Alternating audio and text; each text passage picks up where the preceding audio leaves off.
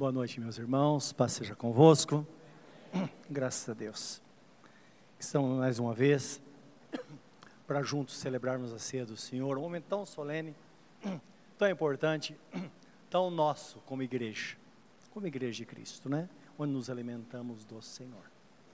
Antes da leitura da Bíblia Sagrada, eu queria comunicar aos irmãos que um de nossos irmãos, o irmão Gilmar, ele, ele está de viagem para o Japão, não é? Sua esposa já está lá há algum tempo com o filho.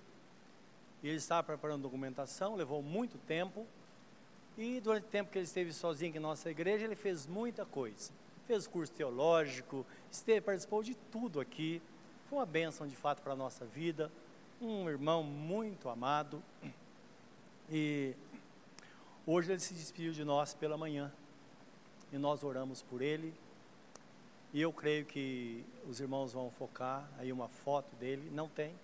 Ah, infelizmente, não é? é depois, não é? Tá. Então, depois nós vamos mostrar para os irmãos quem é o irmão Gilmar, porque questão de ter dois cultos. Então, se eles soubessem como estava de manhã aqui, não é? Que as pessoas, o lugar estava tão abarrotado de pessoas, os corredores, as laterais cheios de pessoas. E agora você está aqui, esses irmãos estão em casa. Então, todos fazem parte da mesma igreja, mas não se encontram. Então nós queremos mostrar tudo o que acontece, mas nós mostramos para que você saiba quem de fato é. Conclusão: ele foi de mudança para o Japão. Nós oramos por ele, debaixo da bênção de Deus. E temos acompanhado esses irmãos que saem daqui. Né, há pouco tempo o irmão Miyagi com a esposa. Temos tido contato diário com eles, não é? Ou constante, para saber como eles estão. E, claro, eles têm uma igreja onde cultua a Deus como nós, não é?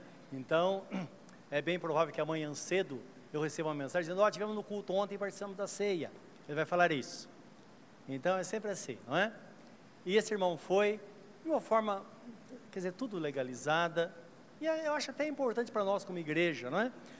Talvez você cedo ou tarde você queira talvez habitar em outra em outra outro país.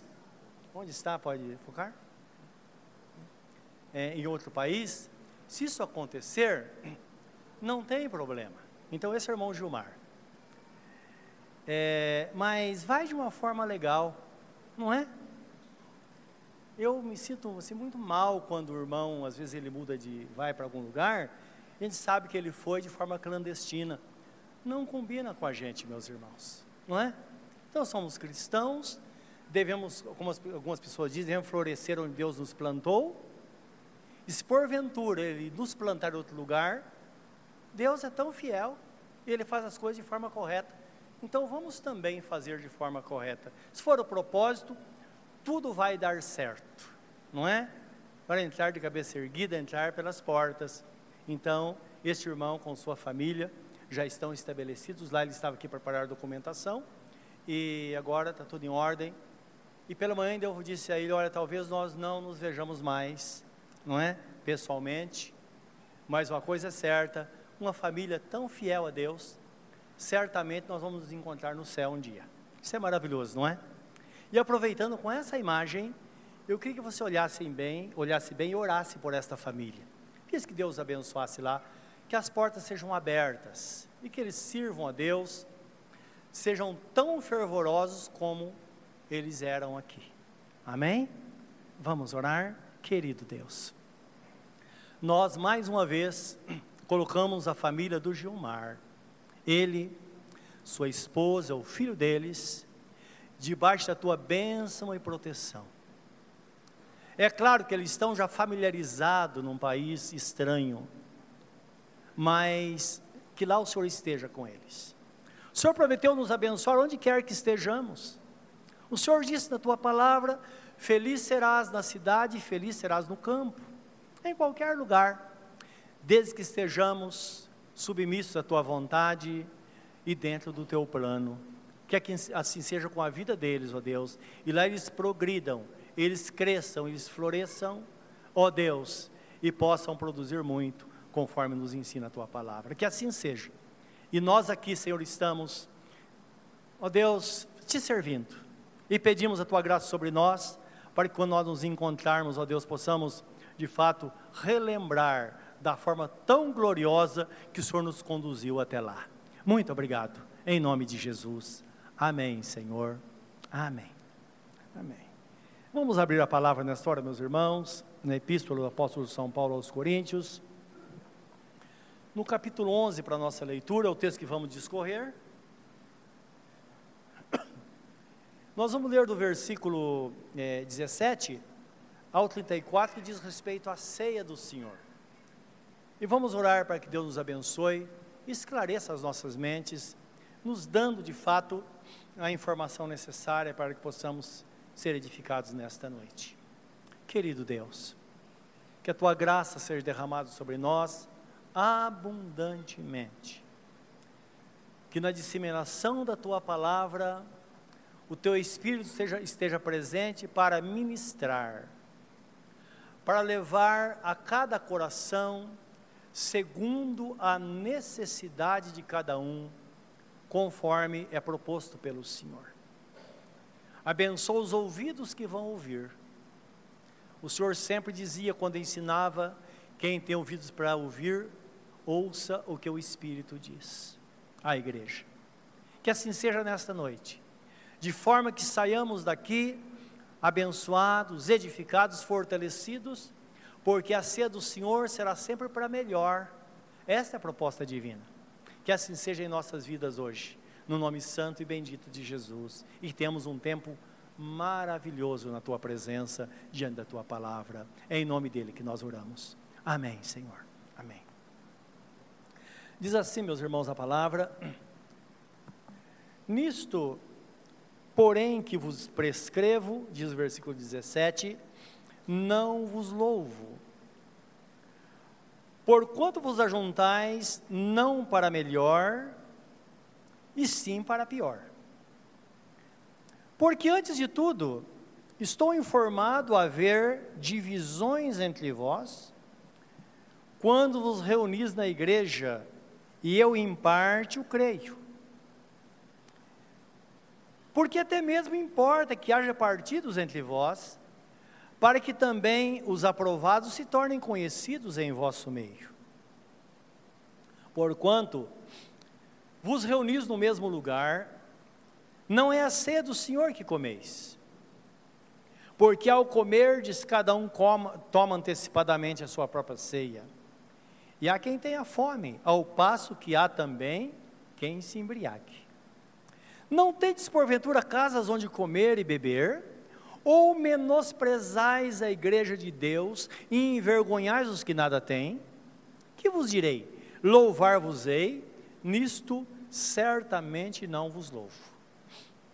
Porque eu recebi do Senhor o que também vos entreguei, que o Senhor Jesus, na noite em que foi traído, tomou o pão e, tendo dado graças, o partiu e disse: isto é o meu corpo que é dado por vós, fazei isto em memória de mim. Por semelhante modo, depois de haver ceado, tomou também o cálice, dizendo: Este cálice é a nova aliança no meu sangue. Fazeis todas as vezes que beberdes em memória de mim, porque todas as vezes que comerdes este pão e beberdes o cálice, anunciais a morte do Senhor até que venha. Por isso, aquele que comer o pão ou beber o cálice do Senhor indignamente, será culpado ou réu do corpo do nosso Senhor. Examine-se, pois, o homem a si mesmo, e assim coma do pão e beba do cálice. Pois quem come e bebe sem discernir o corpo, come e bebe juízo para si. Eis a razão porque há entre vós muitos fracos e doentes, e não poucos que dormem. Porque se nós nos julgássemos a nós mesmos, não seríamos julgados. Mas quando julgados, somos disciplinados pelo Senhor, para não sermos condenados com o mundo. Assim, pois, irmãos meus, quando vos reunis para comer, esperai uns pelos outros. Se alguém tem fome, coma em casa, a fim de não vos reunirdes para juízo. Quantas demais coisas eu as ordenarei quando for ter convosco Assim conclui o apóstolo São Paulo. Amém. a ceia do Senhor promove o nosso crescimento. E o texto apresenta dois caminhos. Mostra primeiro como não se deve participar da ceia, e em seguida como nós, como igreja, devemos participar. E o apóstolo Paulo é bem claro em dizer que quando nós fazemos de acordo com aquilo que nos é orientado, nós sempre vamos participar para melhor, isto é, para o nosso crescimento. E nós sabemos que ao participarmos da ceia do Senhor, de fato, o propósito divino é que a vida de Jesus seja inserida em nós. É claro que nós estamos diante de um simbolismo, porém um simbolismo autêntico, onde o pão representa o corpo de Jesus moído por nós, e o cálice, que contém o suco da uva, representa o sangue de Jesus que foi derramado por nós, uma vez esses elementos sendo consagrados ao Senhor. Então é algo extraordinário. Quando Jesus ele fala sobre esta relação que nós temos com ele de sustento, de alimentação e crescimento, ele diz assim: Em verdade vos digo que se não comerdes a carne do filho do homem, e não beberdes o seu sangue, não tereis vida em vós mesmos. Quem come a minha carne e bebe o meu sangue, tem a vida eterna, e eu o ressuscitarei no último dia.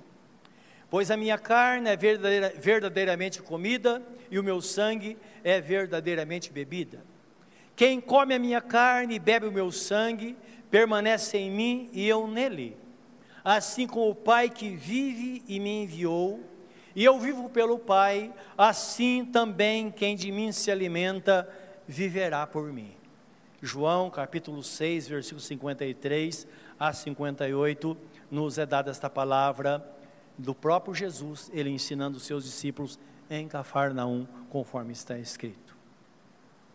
Portanto, quando participamos da ceia do Senhor, vamos entender que o propósito divino é que a sua graça, de fato, e a sua paz inunde o nosso coração, encha a nossa vida e nos leve a uma plena comunhão com Ele, uma comunhão que nós temos diariamente.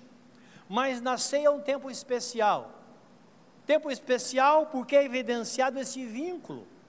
É tempo que a igreja está reunida, é tempo que nós nos avaliamos, é tempo que nós nos examinamos, e é tempo que nós nos acertamos com Deus e colocamos nossas diferenças diante dele.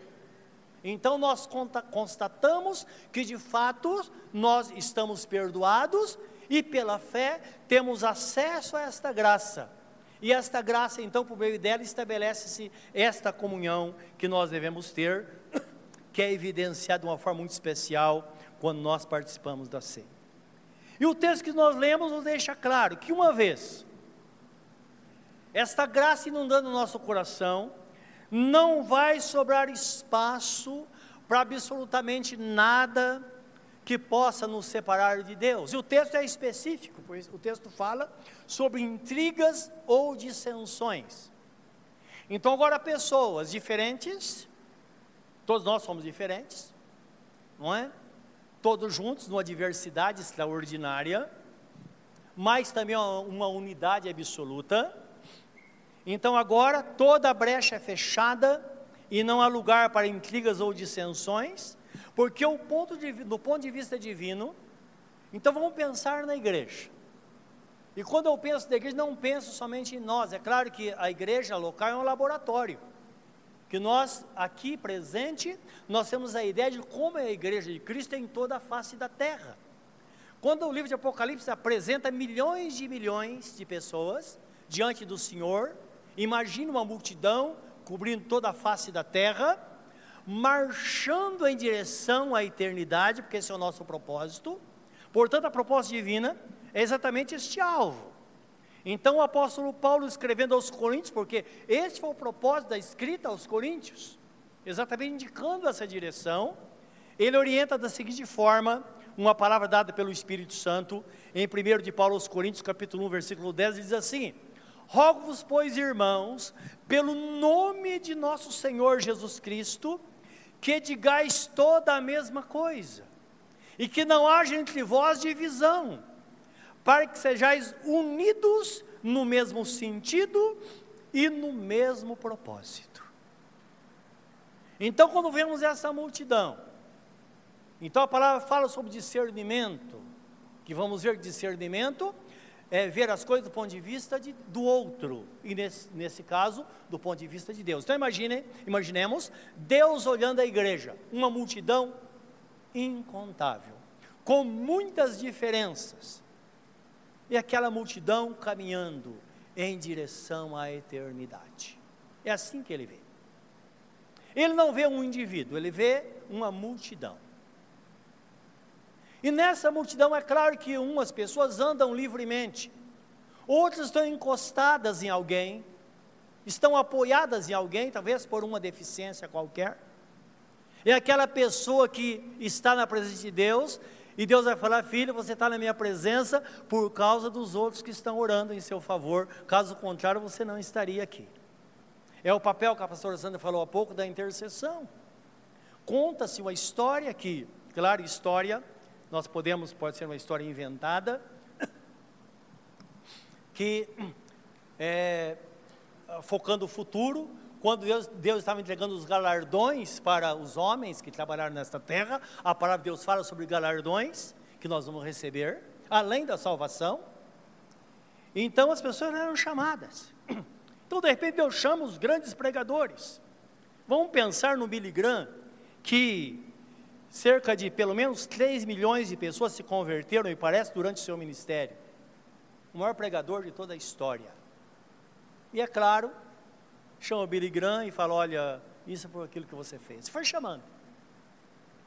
E tinha um pastor que ele estava ansioso para chegar a hora dele, porque na vida ele ganhou muitas pessoas, a igreja dele era uma bênção. As pessoas se convertiam assim todos os dias.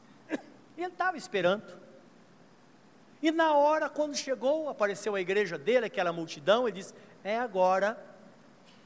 E aí Jesus chama uma irmã, era uma senhorinha bem idosa. O pastor falou: Não é possível. Essa irmã que estava no cantinho lá, cabeça baixa, ela dormia o culto todo. E ela vai receber o galardão. E ele questionou: e Jesus disse a ele: Olha, o sucesso do seu ministério, a sua igreja foi o que foi, por causa desta mulher que ela orava e jejuava diariamente. E ela estava tão debilitada de tanto orar e jejuar, que no culto você não via a expressão dela, ela estava lá. Mas é por causa da oração dela que você alcançou tudo que você alcançou. Dá para entender, meus irmãos? Assim é a igreja de Cristo. Então é um todo, ele vê como um todo. Então, quando nós falamos da igreja, somos repreendidos, nós usamos palavras, nós alertamos, nós criticamos, sempre lembrando que nós fazemos parte dela. Quando criticamos, é uma autocrítica. Nós estamos focando o bem-estar da igreja, porque o desejo de Deus é que todos nós estejamos lá naquele dia para recebermos então a coroa da vida. Nascer do Senhor é um momento interessante, porque a Bíblia Sagrada fala que é o tempo em que nós trocamos ou podemos trocar todas as heresias pela verdade e pela sinceridade. Esse texto está no, na primeira de Paulo aos Coríntios é, é, 5, 7 e 8, e o apóstolo Paulo está falando exatamente disso, da relação que existe entre a ceia e a Páscoa, que na verdade a Páscoa durou a todo o período da lei, ela foi encerrada e ali foi instituída a ceia para a igreja, que é o sustento para a igreja, que agora é feito é, é, é feita em memória da pessoa bendita de nosso Senhor Jesus Cristo. E o texto diz assim, que você quer ler comigo? O apóstolo Paulo fala assim: lançai fora o velho fermento, para que sejais nova massa, como sois de fato sem fermento. Pois também Cristo, nosso Cordeiro Pascual, foi imolado. Por isso celebremos a festa não com o velho fermento, nem com o fermento da maldade e da malícia, e sim com os asmos da sinceridade e da verdade. Então a recomendação bíblica é que de fato essas coisas sejam combatidas. E a Bíblia fala de heresia. Heresia, na verdade, são todas as coisas ou tudo o que de alguma forma ou outra denigre a pessoa e obra de nosso Senhor Jesus Cristo, a obra redentora do Senhor. Tudo que denegrir a pessoa e a obra de Jesus é denominado como heresia na igreja de Cristo. E nós entramos na nossa questão. Como a igreja de Cristo, ela é um todo, mas também há um indivíduo. Nascer do Senhor é celebrada a diversidade, mas também a unidade da igreja. Primeiro de Paulo aos Coríntios 12, de 12 em diante, fala que um é, é pé, outro é mão, outro é olho, cada um, cada membro tem o seu lugar no corpo. Então está falando da diversidade, da diferença entre nós. Mas também a palavra fala sobre a unidade. Então vamos pensar na unidade. Na unidade, então trata do indivíduo, quando o Espírito Santo fala conosco, olha, examine-se, pois, a si mesmo antes de participar da ceia. Não depois, examine-se. Então nós mergulhamos para dentro de nós e vemos as arestas que existem. E é claro, nós vamos encontrar, mas a propósito, é o momento que nós paramos e colocamos nossa vida diante de Deus, é o nosso concerto com Deus. Renovação de aliança com Deus, por isso que a palavra diz todas as vezes. Não importa quantas vezes, todas as vezes participarmos da ceia, obrigatoriamente, nós temos que parar, examinar a nós mesmos e fechar estas arestas. E principalmente, quando individualmente nós relativamos a palavra de Deus. Então não é difícil alguém dizer na sua vida pessoal: olha, eu sou assim. Os tempos mudaram. Os tempos mudaram, mas a palavra não mudou. Está escrito que a palavra não mudou, e também está escrito em Hebreus 3, 13, 8, que Jesus Cristo é o mesmo ontem, hoje e será eternamente. Tudo que ele rejeitou lá é rejeitado aqui. Tudo que ele condenou lá é, é, condenado aqui. Tudo que glorificou o nome dele lá, glorifica aqui. Então, os tempos mudaram, mas em hipótese alguma podemos, podemos relativar a palavra, porque a palavra de Deus permanece a mesma e ela é aplicável de uma forma tranquila em nossas vidas hoje. E Deus falando na Sua palavra que naquele dia nós seremos julgados segundo a palavra, e a palavra relacionada à vida que nós tivemos aqui, não aquilo que nós aprovamos, mas aquilo que a palavra prova. Então precisamos guardar isso como indivíduo, isso no nosso dia a dia, na presença do Senhor. A palavra fala em Romanos capítulo 12, versículo 1, 2, diz assim a palavra: nós que estamos rodeados de uma nuvem tão grande de testemunhas, corramos com paciência a carreira que nos está proposta, olhando firmemente para Jesus, que é o autor e consumador da fé. Deixando todo o embaraço e todo o pecado. Olhando firmemente para Jesus, que é o autor e consumador da fé. Ora, assim é a vida cristã. É interessante que o texto fala que de fato nós devemos correr com paciência, ou alguma Bíblia fala correr com perseverança, que é a mesma coisa. Correr com paciência ou perseverança não significa, de fato, disparar na corrida, não.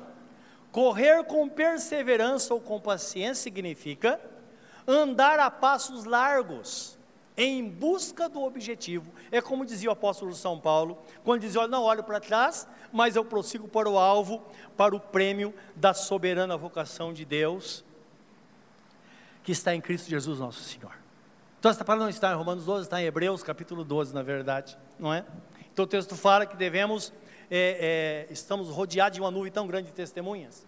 Então, devemos deixar todo o embaraço, todo o pecado e andar na direção certa. Nós sabemos que a correria tem feito com que muitas pessoas fervorosas estejam no mundo hoje.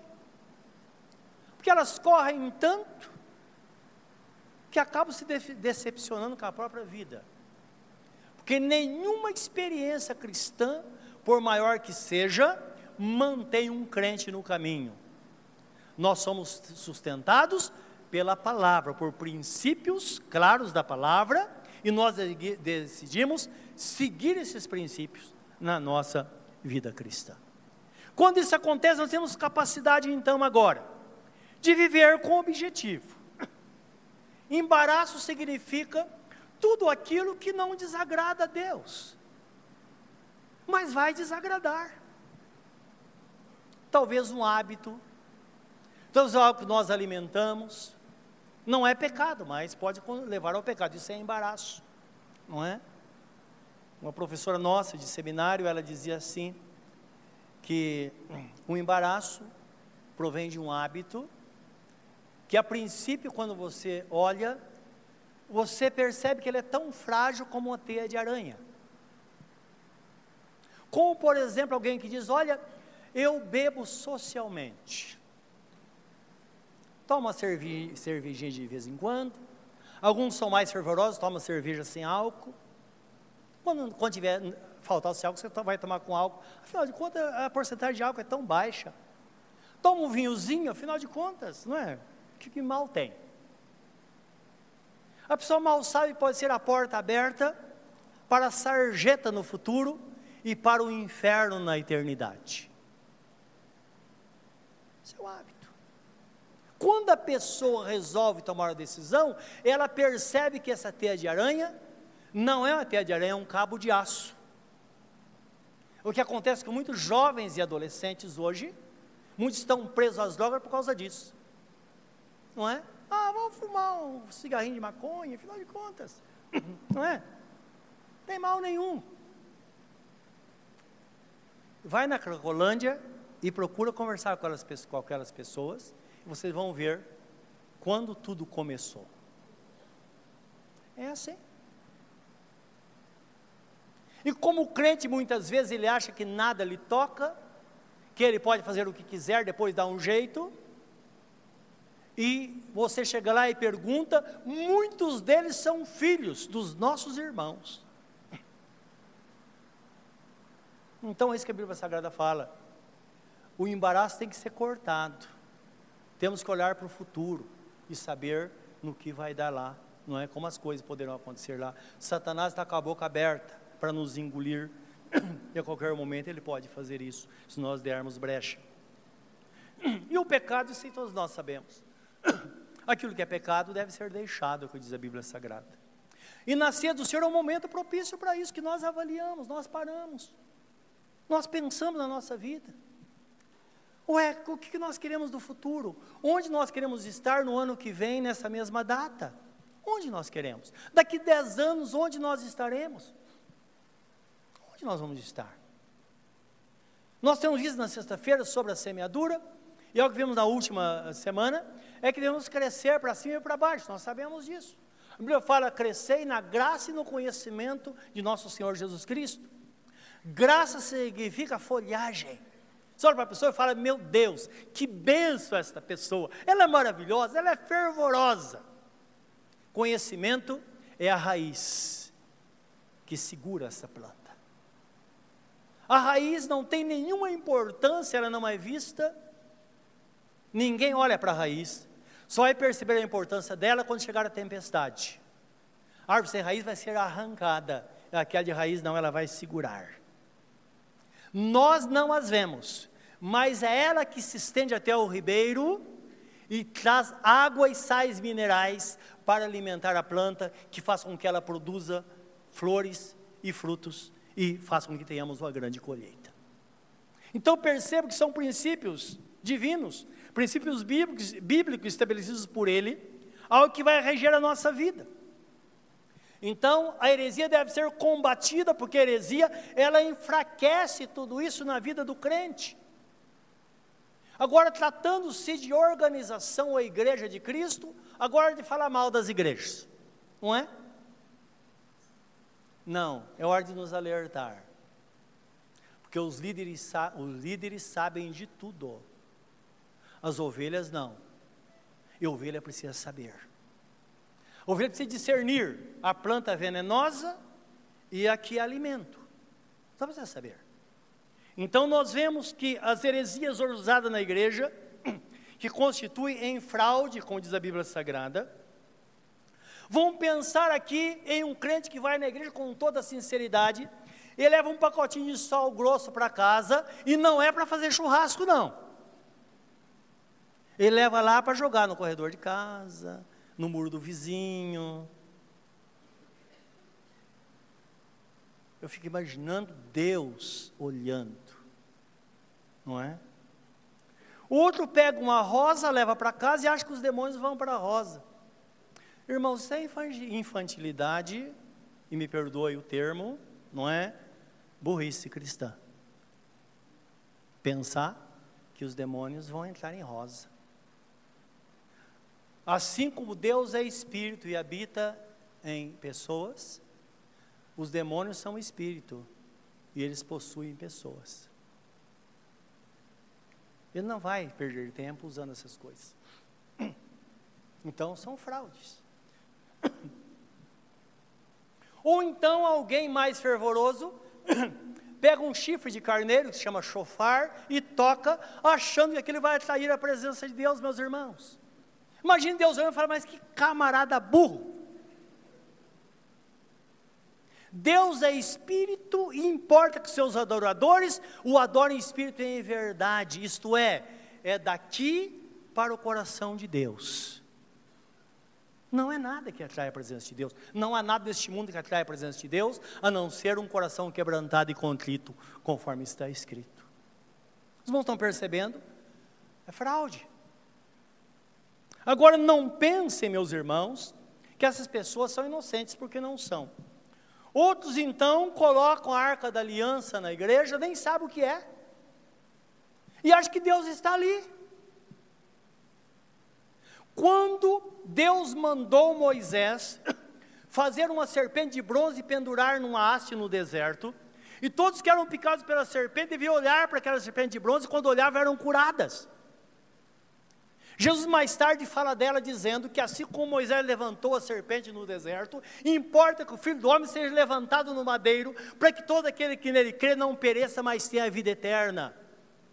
E quando tudo passou, o povo de Israel guardou aquela serpente e começou a adorar a serpente. E Deus, na sua infinita sabedoria, quando terminou a dispensação da lei, que a arca era o lugar da habitação de Deus no templo, o que aconteceu? Você sabe, sabe o que aconteceu com a arca? Eu também não.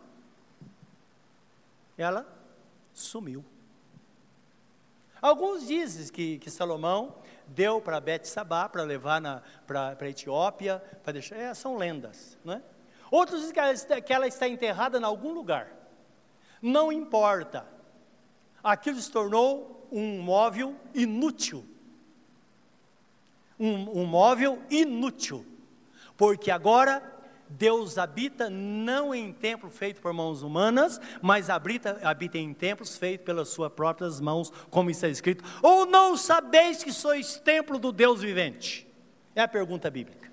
Deus habita em nós. Para que aquela bobagem lá? E as pessoas colocam lá, e ah, imagine só um pastor, meus irmãos, vai dizer que ele não sabe? Claro que sabe está escrito na, na, primeira, na, na Epístola de Paulo aos Colossenses 2, 15 ou 16, diz assim: Ninguém vos julgue pelo comer, pelo beber, pelas luas novas, pelos sábados ou, ou pelas festas, porque eram sombras das coisas futuras, porém o corpo é de Cristo. Isto é, todas aquelas coisas se cumpriu em Jesus. Agora, tudo se cumpriu na pessoa bendita, nosso Senhor Jesus Cristo. Então percebam que por um lado, Deus fala conosco individualmente, e por outro lado, diz: olha, a igreja tem que tomar cuidado e banir as heresias.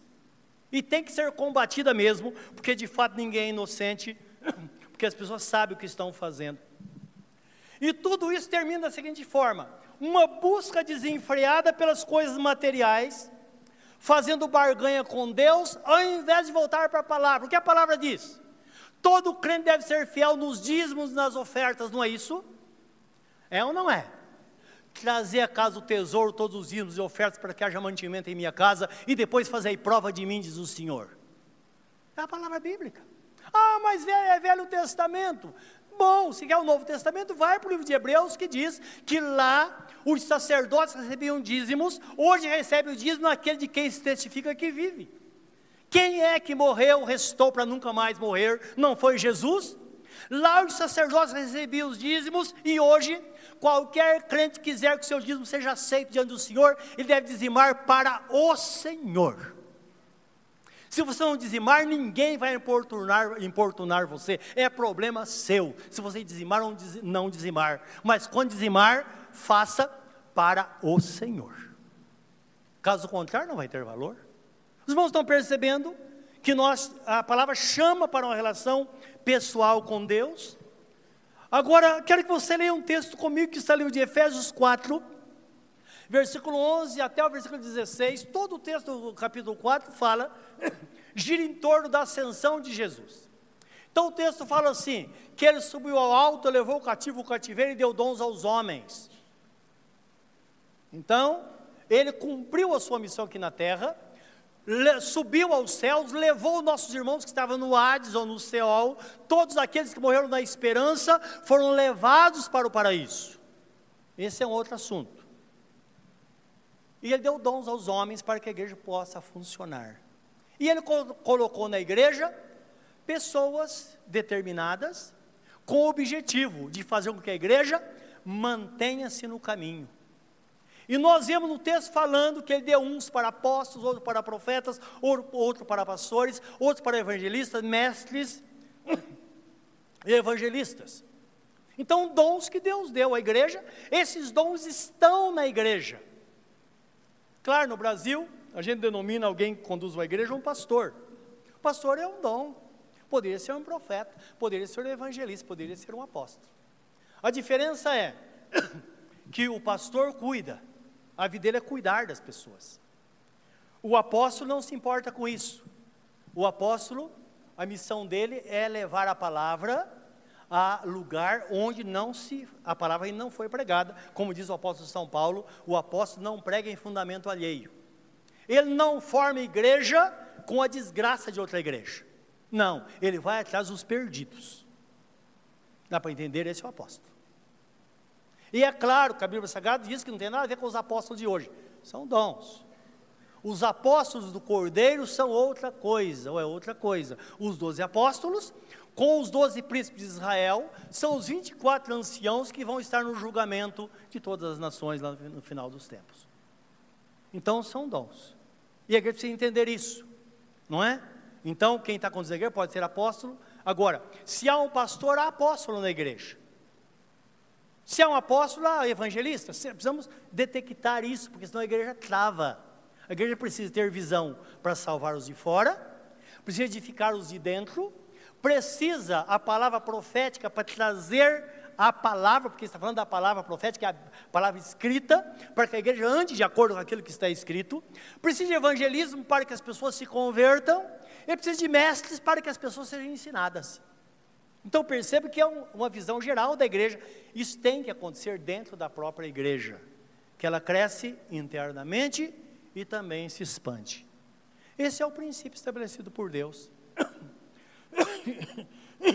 Desculpe. Então o texto fala que da parte de Deus ele fez tudo certinho. Então leia comigo esse texto Efésios 4, nós vamos entender melhor na leitura. Não é essa explicação, só para que facilite então a, a leitura da palavra. Então, o versículo 11 diz assim: E ele mesmo, Jesus, concedeu uns para apóstolos, outros para profetas, outros para evangelistas, outros para pastores e mestres. Então, ninguém é maior que ninguém. São, todos fazem parte do mesmo ministério. Com vistas, isto é o propósito, ao aperfeiçoamento dos santos para o desempenho do seu serviço para edificação do corpo de Cristo. Isso é para a própria igreja até que todos cheguemos à unidade da fé e do pleno conhecimento do Filho de Deus, à perfeita varonilidade, varonilidade, à medida da plenitude de Cristo. Então, plenitude sempre indica algo completo aqui. Versículo 14.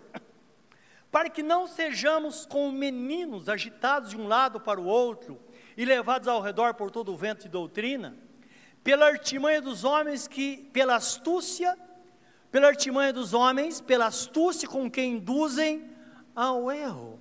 Eu estou lendo na Bíblia revista atualizada, a revista corrigida diz assim, que aqueles que com astúcia, eles agem de forma fraudulenta. Alguém tem essa palavra? Por aqui na frente? Alguém pode ler para mim? Bem alto. Vamos ver.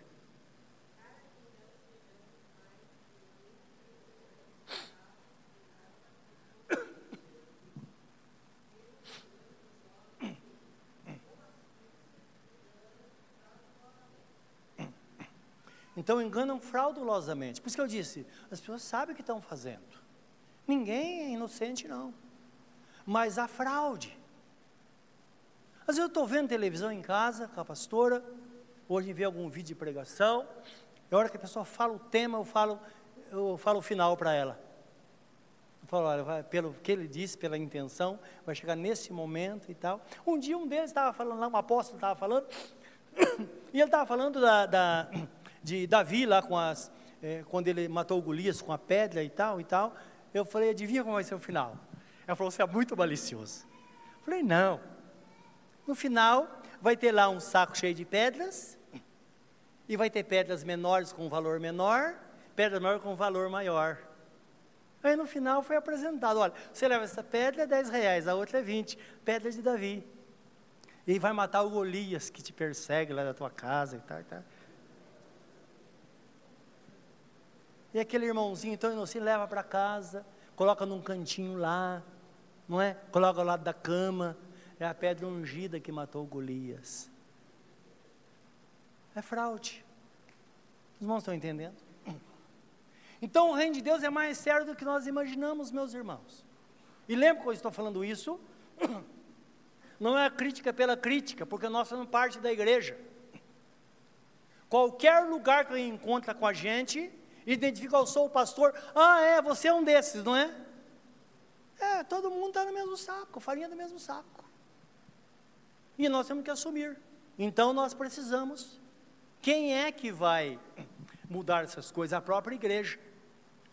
É um texto maravilhoso está escrito na Bíblia Sagrada, livro de Atos dos Apóstolos 11, 17, que diz assim: que os apóstolos chegaram na cidade de Tessalônica, lá pregaram a palavra, muitas pessoas foram curadas, muitos milagres. E eles chegaram na cidade de Bereia. Bereia foi diferente. Eles pregaram a palavra e diz lá o texto. E as pessoas examinavam nas escrituras para ver se aquilo que estavam pregando de fato era verdade. Então todo crente precisa ter um espírito crítico. Então, isso é bom, porque a palavra é colocada em xeque. Isso é bom para todo mundo e nós reconhecemos quem nós somos, nós somos ovelhas do Senhor. E ovelha tem uma característica própria, por isso que é ovelha. Ovelha não é lobo, não é? Ovelha, ao mesmo tempo que ela é inocente, ela é arredia. Jesus falou que a ovelha ouve a voz do seu pastor e segue, do bom pastor. Claro, está falando dele. Mas ele está fazendo alusão também ao pastor de ovelhas. E pode ver, cada igreja tem muitos pastores, mas tem um que as ovelhas ouvem, que sabe, não, ah, mas é, tem alguém que é responsável. A igreja não são todos responsáveis. Quando foi escrita a carta do Apocalipse, a, a carta foi escrita ao anjo da igreja, alguém vai responder pela igreja. Em primeira instância. Os irmãos estão entendendo? Então, todo mundo tem que saber disso. Alguns anos atrás, nós estávamos viajando, eu e a pastora Sandra, lá para o. Não sei que região fica lá lá de Mato Grosso, aqueles lados lá. E na estrada, de repente, nós vimos um rebanho enorme de ovelhas, muito grande. E é claro, a gente tem um apego por ovelhas. E mas, encostei o carro no acostamento, falei, vou tirar uma foto. E desci do carro com todo cuidado, com a máquina fotográfica. Cheguei bem na beira da estrada, que vou fotografar, não ficou uma. Uma. Jesus espera que tenhamos essa característica. Sejamos arredios. Arredios. O que é ser arredio? Arredio é entender. Essa palavra não é fraudulenta. Se a ração não está contaminada, a intenção de quem está por trás. Deus deu discernimento dos espíritos para isso, para saber quem está por trás. Não importa o que esteja acontecendo, importa quem está agindo por trás disso. E é verdade. Há muitos anos atrás, tanta coisa engraçada que acontece. Um casal chegou a mim e falou, pastor, eu fui convidado para ir numa igreja, a igreja estava iniciando. Olha, eu recebi uma carta, maravilhosa carta. Na verdade já tinham ido, né? E falou depois. Maravilhosa carta, e nunca vi nada igual. A carta dizia assim: vocês estão vindo para o nosso encontro de casais como convidados de honra. Olha que moral. Eles foram. Estão no mundo hoje. Então, este irmão, que autodenominou pastor, ele muito astuto, ele mandava carta para as pessoas honrando e chamava as pessoas. Só que as pessoas iam depois para voltar é muito difícil, irmãos sabem disso. Nós temos orgulho próprio. O grande problema de uma pessoa desviada é isso.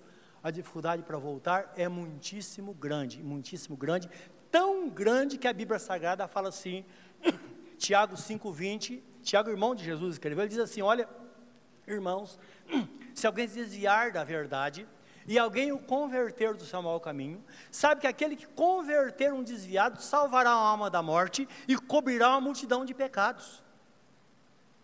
Então percebe que é um título que é dado, foi dado somente a Jesus, porque na verdade, somente Jesus tem o título de cobridor. Ele que cobre os pecados e apaga. Só ele tem esse poder. E só ele tem o título de Salvador. E esta pessoa que conseguir fazer isso, vai ser reconhecido por Deus como alguém que cobriu, porque a cobertura significa propiciar, para a propiciação significa cobrir e apagar. Olha que coisa grandiosa. A pessoa conseguir trazer um pecador para o seu caminho, uma pessoa desviada, vai salvar uma, uma alma da morte, portanto recebe o título de Salvador, e vai cobrir uma multidão de pecado, isto é, algo que somente Jesus, pelo seu sangue, faz. Não é maravilhoso isso? Mas não é sério isso? Então devemos ter discernimento. Onde está a verdade? A verdade deve ser seguida desta forma. E na ceia do Senhor, nós vemos isso. Então nós descobrimos na ceia do Senhor, que é a igreja de Cristo, ela é uma instituição, mas ao mesmo tempo, ela é um organismo vivo. Na verdade, há essa dinâmica. E nós vemos isso aqui no versículo 15 e 16 de, de, de Efésios 4, que nós falamos. Fala sobre fraude, depois fala sobre o mecanismo da igreja que promove o seu próprio crescimento. Diz assim: Mas seguindo a verdade em amor, cresçamos em tudo naquele que é a cabeça, Cristo, pensando num corpo. Organização, Jesus é o cabeça. Corpo, ele é a cabeça, isso ele é o cérebro da igreja. Olha o versículo 16: de quem todo o corpo bem ajustado e consolidado pelo auxílio de toda junta, segundo a justa cooperação de cada parte, efetua o seu próprio aumento para edificação de si mesmo em amor. Então vamos pensar na igreja agora local, a dinâmica, o, a, o movimento. As coisas estão acontecendo. Estamos bem vinculados, unidos com o mesmo propósito, seguindo na mesma direção. Naturalmente a igreja vai ter o seu crescimento, porque esse crescimento é um crescimento quantitativo e também qualitativo. Isto é, pessoas vão se salvar porque elas serão chamadas pelo Espírito Santo, isso ninguém pode impedir. Mas pessoas também vão permanecer firmes em crescimento, diz respeito à qualidade porque somente a palavra é que traz a nosso crescimento, ele é alimento para a nossa vida, tanto é que está escrito: nem só de pão viverá o homem, mas de toda a palavra que sai da boca de Deus. Essa palavra Jesus disse a Satanás. Satanás tenta botar na cabeça das pessoas que é o contrário. E Jesus disse: não. O homem vive, ele cresce pela palavra de Deus. Então, o crescimento se dá desta forma. E aí tem uns pensamentos que nós temos, que eu penso assim, que a igreja, basta ele não atrapalhar, tudo vai correr bem, naturalmente. Que é um vínculo, o Espírito Santo em mim, todo mundo, todo, todo mundo ligado com o mesmo propósito, ela cresce em número e cresce também em conhecimento, em graça, na presença de Deus. Isso é tão real como a lei da semeadura. Experimente chegar em casa, pegar uma semente, um grão de feijão, coloca num pouquinho de terra, ou então embrulha num pouquinho de algodão e umedece. Daqui três dias dá uma olhada nele para você ver. Nasceu. Assim é a semente. Deus diz assim é a palavra que sai da minha boca. É uma santa semente que é plantada num bom terreno, e ele diz: se for um bom terreno, ela vai produzir a 30, a 60 e a um cento por um. Quem não quer que cresça, não pode plantar, porque se plantar, vai acontecer. Se você está aqui nesta noite, pelo fato de você ouvir a tua palavra, quer você queira ou não, a palavra é plantada no seu coração e vai germinar. É assim que está escrito ela por si só. Não é? O Espírito Santo faz com que essas coisas aconteçam. Isso é uma coisa gloriosa que faz com que a igreja permaneça triunfando até aqui. Nascer do Senhor, nós celebramos então, além da diversidade, a unidade do corpo de Cristo como igreja. Isto é, todos nós diferentes, mas somos um só, temos o mesmo valor. E olha o que diz a Bíblia em 1 de Coríntios 10, 10, diz assim, sobre a unidade proclamada, porque nós, sendo muitos, somos um só pão e um só corpo, pois todos participamos do mesmo pão. Então, na ceia é proclamada isso. No fundo, nós somos iguais. Quer saber como seu irmão é? Olhe para você. E é por isso que a Bíblia Sagrada fala que a lei do amor é essa: faça outro que você gostaria que fizesse com você. É a lei do amor. Porque de fato a nossa essência é a mesma, como diz a Bíblia Sagrada. Portanto, todos nós somos um pão. Então a ceia do Senhor é uma celebração coletiva. Tanto é que nos reunimos para melhor. A igreja, todos presentes aqui. Então, o dia de ceia, todos os cultos, mas principalmente o dia da ceia, você é crente no seu lugar, é na presença de Deus em comunhão com os irmãos, para celebrar a ceia do Senhor em memória de Jesus. Fazemos por Ele e para Ele, não é visualizando tudo aquilo que Ele fez. Então é na ceia que nós observamos todas essas coisas. Então perceba que não tem sentido. Digamos, você levantou pela manhã hoje, ou a, dormiu à tarde, de ordem de culto, você veio para a igreja. Aí está meio atribulado em casa, sua esposa falou, querido, Vai para a igreja, você traz a ceia para mim? Estou tão cansada hoje. Estou muito bem. Ah, tá bom, querido, eu levo. Você leva a ceia. Eu, ah, querida, cheguei. Trouxe minha ceia? Trouxe, claro, está aqui. Aí ela come, vai comer um pedacinho de pão e um pouquinho de, de, de nada mais que isso. Porque a ceia, lembra, na Páscoa, na celebração da Páscoa, é, era um memorial os elementos eram colocados sobre a mesa, e o pai de família, ele precisava falar. Os filhos perguntavam o que isso significa, e ele dizia: Olha, nós ficamos escravos no Egito por, 300, por 400 anos, 430 anos. E Deus nos tirou, nos tirou com mão forte e braço poderoso de lá. E depois de dez pragas, a última foi que todo primogênito foi morto. Mas o sangue do cordeiro foi espargido sobre a porta, e impediu que o devorador, devorador entrasse em nossa casa. E essas ervas amargas? Olha, isso aqui é o sofrimento que nós passamos no Egito. Nós éramos escravos. E esse cordeiro? O cordeiro é o que nos deu sustento. Nós comemos esse cordeiro, como foi ordenado, que não se quebrasse nem osso. Esse cordeiro representa o Messias, o Filho de Deus, o Salvador. Então, quando comemos esse cordeiro, nós caminhamos 40 anos no deserto, nossas roupas não envelheceram, nossos sapatos não envelheceram e nossos pés ficaram feridos, porque a graça de Deus estava sobre nós. O cordeiro estava lá. O apóstolo Paulo dá uma revelação extraordinária, livro de 1 Coríntios 10, 4, quando ele diz que uma fonte, uma pedra, uma rocha os acompanhava no deserto para dar água, e esta pedra era Cristo. Então Jesus estava lá. A ceia do Senhor é a mesma coisa. Nós vemos o apóstolo Paulo de uma forma solene, entendo, foi revelado a ele exatamente o que ele não recebeu com os outros apóstolos na noite da traição.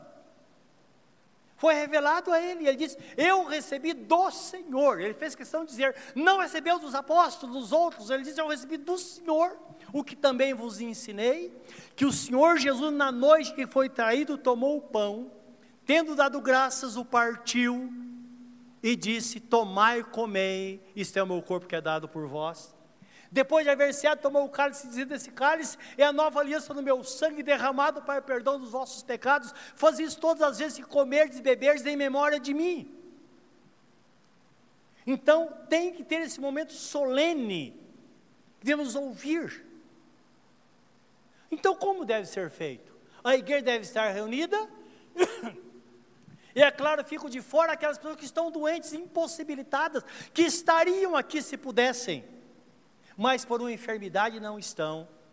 Então, agora, de uma forma solene, um pastor, um presbítero, um diácono, investido de autoridade, vai levar esta ceia e vai reproduzir ao doente aquilo que ele ouviu aqui. Dá para entender isso? Essa é a forma solene da ceia. Então ela produz essa edificação. Com isso, nós nunca vamos banalizar a ceia do Senhor, porque era santa. E a palavra diz que Deus não, ele não, ele não poupou nem os anjos que, que, que quebraram o concerto, muito menos aqueles que profanaram o sangue da nova aliança.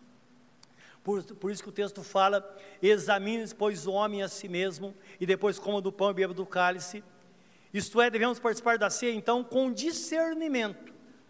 E discernimento é que diante de toda a cerimônia da ceia, nós somos chamados a ver a ceia como Deus vê. Lembra? Discernimento significa ver a situação do ponto de vista do outro, ou de outrem. E nós vemos a ceia do ponto de vista de Deus, como Deus está vendo a igreja, como ele, como ele vê o sacrifício de nosso Senhor Jesus Cristo. Então, na ceia do Senhor, o crente de, de, precisa, ele deve, na ceia do Senhor, ver na ceia Jesus Cristo encarnado como o real sacrifício. Ele encarnado, o Deus encarnado como o real sacrifício dele, trazendo a nós a obra completa da redenção. Isto é, ele fez tudo o que se precisava fazer, ele fez. E agora, quando nós cremos nele, nós recebemos então a salvação. Ora, como nós vemos isso? Ora, nós vamos na palavra, porque é a palavra que vai nos fazer visualizar. O profeta Isaías teve essa visão, que nós vamos ver agora. 750 anos antes do nascimento de Jesus, ele teve essa visão do sacrifício, que está em Isaías 53. Eu quero que você dê uma olhada comigo para ir fechando já esta palavra, dentro do propósito que a ceia do Senhor nos conduz de fato a um crescimento na graça, além do conhecimento da sua própria pessoa. Então, Isaías 53, ele está vendo tudo, vendo a rejeição, vendo o sofrimento, e eu quero ler aqui, o texto, na verdade, que íamos ler, está do 4 a 11, mas eu quero ler desde do, do primeiro, primeira palavra, que está em Isaías 53, é, versículo 1, que ele começa com a pergunta: Quem creu em nossa pregação e a quem foi revelado o braço do Senhor? Porque foi subindo como um renovo, isto é um broto, perante ele, e como raiz de uma terra seca não tinha aparência nem formosura. Olhámo-lo, mas nenhuma beleza havia que nos agradasse. Era desprezado e o mais rejeitado entre os homens, homem de dores, e que sabe o que é padecer. E comum de quem os homens escondem o rosto, era desprezado e dele não fizemos caso. certamente ou verdadeiramente Ele tomou sobre si as nossas enfermidades e as nossas dores levou sobre si, e nós o reputávamos por aflito, ferido de Deus e oprimido, mas Ele foi transpassado pelas nossas transgressões e moído pela nossa iniquidade. O castigo que nos traz a paz estava sobre Ele, e pelas suas feridas nós somos sarados. Todos nós andávamos desgarrados como ovelhas, cada um se desviava pelo seu caminho, mas o Senhor fez cair sobre ele a iniquidade de nós todos. Ele foi oprimido e humilhado, mas não abriu a boca. Como o cordeiro foi levado ao matadouro, e como ovelha muda perante os seus tosqueadores, ele não abriu a boca. Por juízo opressor foi arrebatado, e de sua linhagem quem dela cogitou, porquanto foi cortado da terra dos viventes, por causa da transgressão do meu povo foi ele ferido. Designaram-lhe a, sepultura com os perversos, mas com o rico esteve na sua morte, posto que nunca fez injustiça, nem dolo ou engano algum se achou em sua boca. Todavia, ao Senhor agradou moê-lo, fazendo-o enfermar. Quando der ele a sua alma com oferta pelo pecado, verá sua posteridade, prolongará os seus dias e a vontade do Senhor prosperará nas suas mãos. Ele verá o fruto do seu penoso trabalho, do trabalho da sua alma e ficará satisfeito. O meu servo, o justo, com o seu conhecimento, justificará muitos, porque a iniquidade deles levará sobre si. Esta é a visão que o profeta Isaías teve da pessoa bendita de nosso Senhor Jesus Cristo, começando na forma que ele foi recebido na sua encarnação e terminando ele olhando para a igreja. E o texto fala: ele olha para o fruto do seu penoso trabalho e ficará satisfeito. Isto é, eu e você estamos aqui hoje porque ele pagou o preço podemos ter saúde, até reivindicar a saúde, porque Ele pagou o preço. Ele é o Senhor. Podemos ser salvos e viver na, na graça, porque Ele pagou o preço. Podemos ser livres das aflições, porque Ele pagou o preço. Tudo isso, meus irmãos, é celebrado na ceia, quando nós temos discernimento, nós vemos de fato do ponto de vista de Deus o que de fato re representa ser. Então, pessoas acertadas com Deus mediante o autoexame, visualizando o sacrifício, agora celebramos a ceia em memória de Jesus.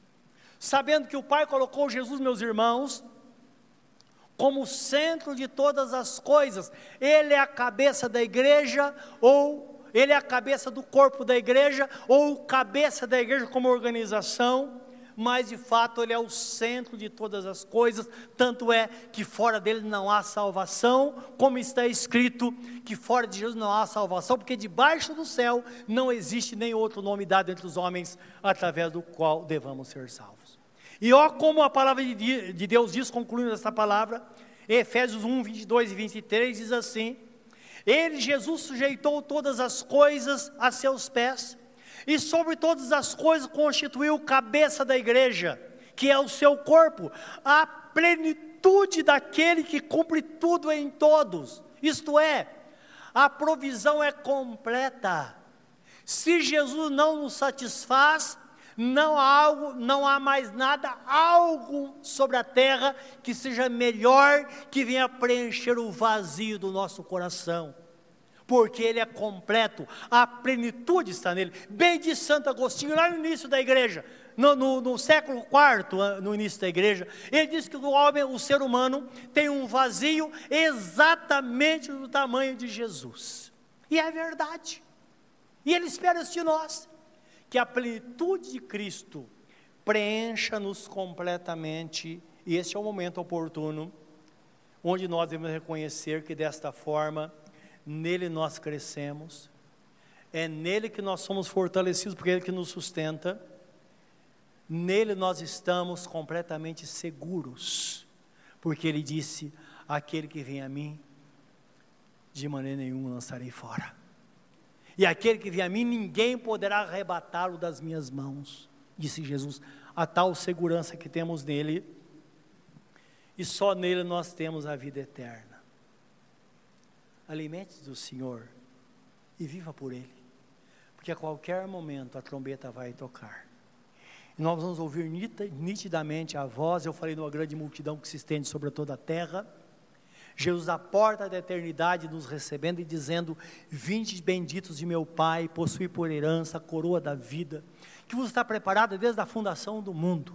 Entra para o gozo do vosso Senhor, e nós entraremos de cabeça erguida pelas portas para vivermos a eternidade com Ele, sempre, sempre na presença de Deus. Lá sim, Ele vai enxugar dos nossos olhos toda lágrima.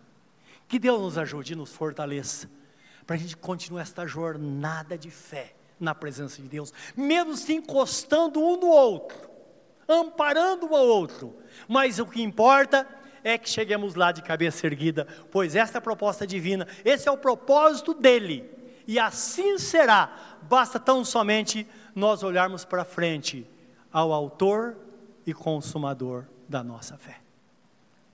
Curva o seu semblante nesta hora na presença de Deus, pense nesta palavra. Eu creio que você pode se identificar agora com propriedade. Pastoreio, essa é a verdade que nós estamos sabendo, meus irmãos. Quem nós somos, a quem nós servimos. Ah, talvez você esteja aqui nesta noite, você se sente fora deste plano. Você não precisa ficar fora, o plano foi para você também. Jesus fala na sua palavra: Vinde a mim, vós que estáis cansados e oprimidos, e eu vos aliviarei. Tomai sobre vós o meu jugo e aprendei de mim, porque sou manso e humilde de coração, e acharei descanso para as vossas almas. Quer descanso para a alma? Entrega a sua vida a Jesus. Nele está toda a provisão. Um dia nós fizemos isso, e hoje é o seu dia. Entrega o teu caminho ao Senhor, confia nele e o mais ele fará. Ele que tem poder para transformar a sua vida. Fala com Ele agora, querido Deus. Aqui na Tua presença nós estamos. E nos entregamos completamente a Ti, Senhor, nesta noite. Nos rendemos a Ti completamente. E fazemos em memória do Senhor tudo o que fazemos. Recebe agora esta pessoa, este coração, esse desviado, esta ovelha desviada, esse filho pródigo, que volta para o caminho nesta noite. Abre as portas, Senhor. Para esta ovelha perdida, como o Senhor disse, estava perdida e foi achado, estava morto e reviveu. E essa pessoa receberá salvação nesta noite. Basta tão somente crer e confessar que Jesus é o Senhor. Que assim seja, Pai, em cada coração, em nome do Senhor Jesus. Amém, Senhor. Amém.